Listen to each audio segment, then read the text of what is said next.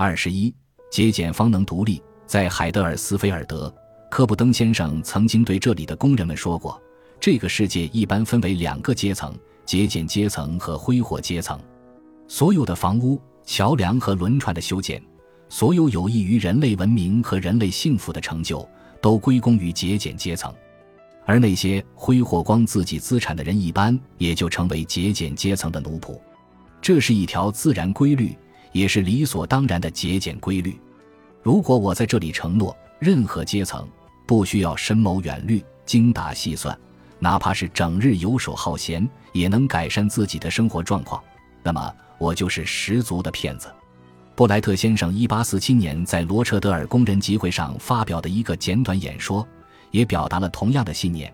他说：“就诚实而言，在所有阶级中都可以找到，并且谁也不比谁逊色。”接着他说道：“对于任何人。”或者说，人类的任何成员，如果他想保持目前较为优越的生活条件，或者想改变目前较为糟糕的生活处境，唯一切实可行的办法是勤劳、节俭、克制和诚实。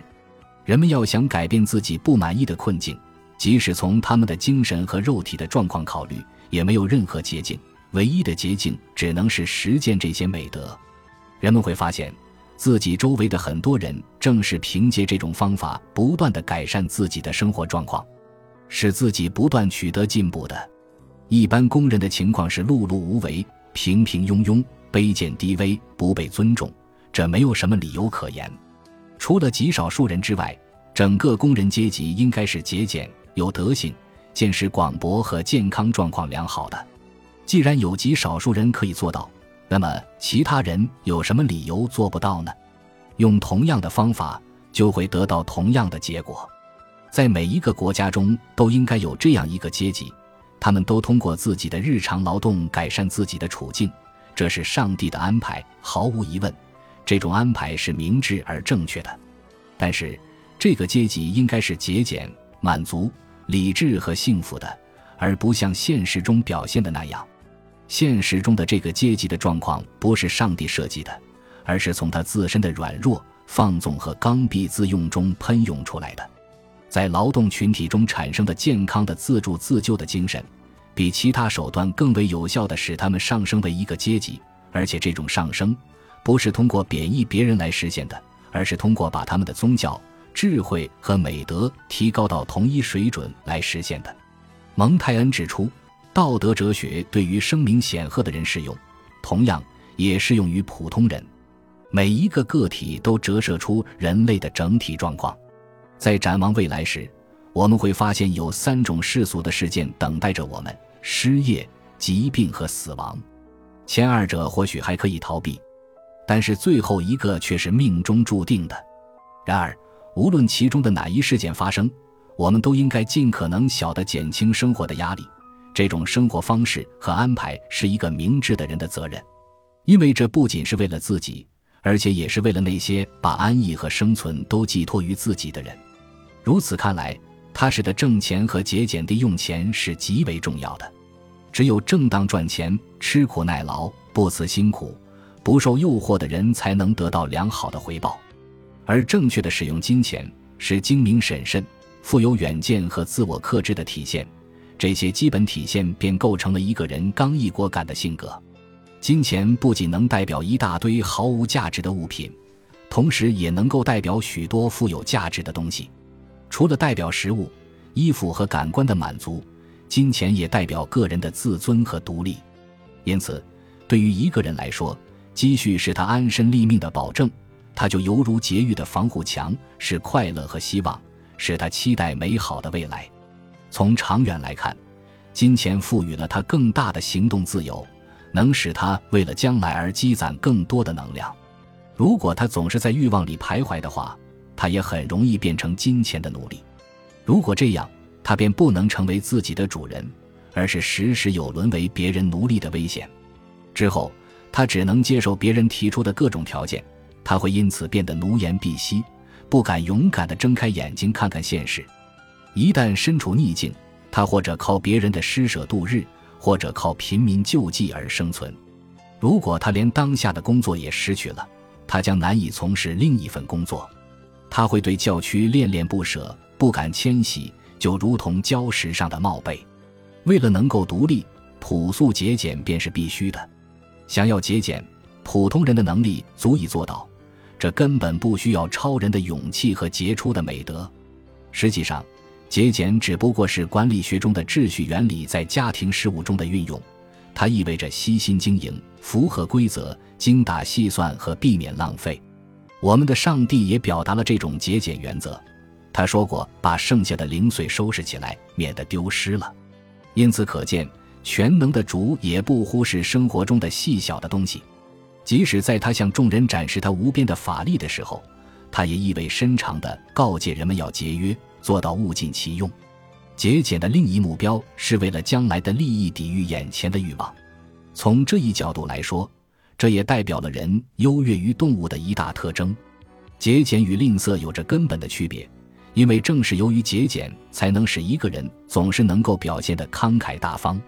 正如迪安·斯威夫特所说的：“我们脑子里必须有金钱观，但是不能一门心思的只想着金钱。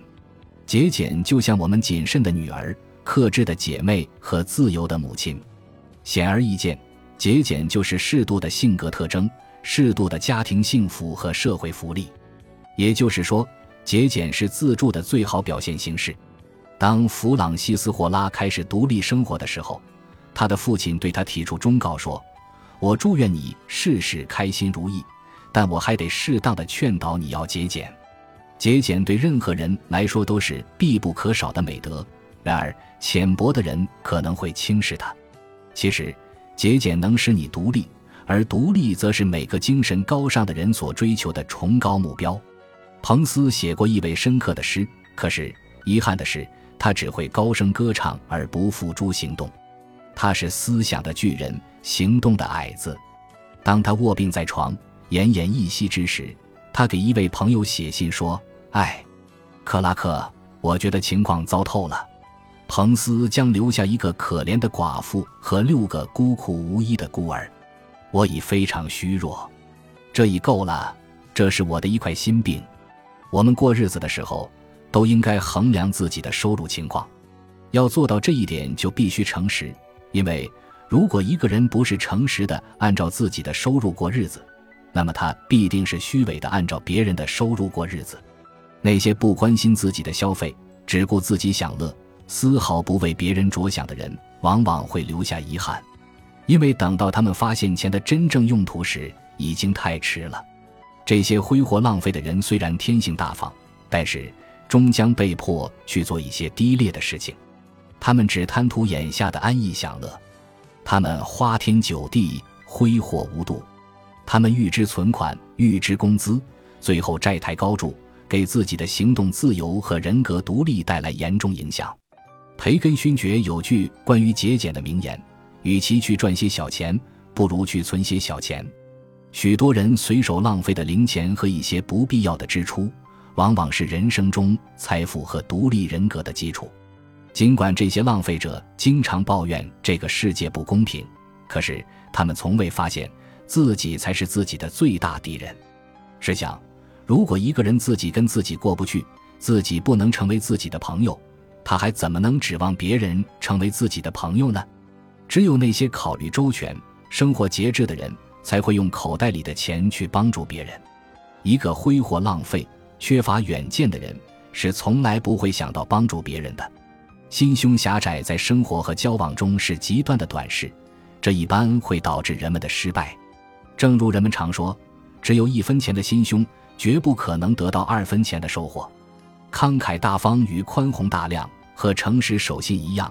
是生活和交往中最为重要的原则。在《维克菲尔德教室》一书中，尽管金肯松总是以这样或那样的方式欺骗他心地善良的邻居弗拉姆伯朗，但是，正如金肯松所说的，弗拉姆伯朗日渐富裕，而我却穷困潦倒，并进了监狱。日常生活中的很多事例都说明，人生的辉煌来自于慷慨大方和诚实守信。自助箴言，节俭对任何人来说都是必不可少的美德。然而，浅薄的人可能会轻视它。其实，节俭能使你独立，而独立则是每个精神高尚的人所追求的崇高目标。本集播放完毕，感谢您的收听，喜欢请订阅加关注，主页有更多精彩内容。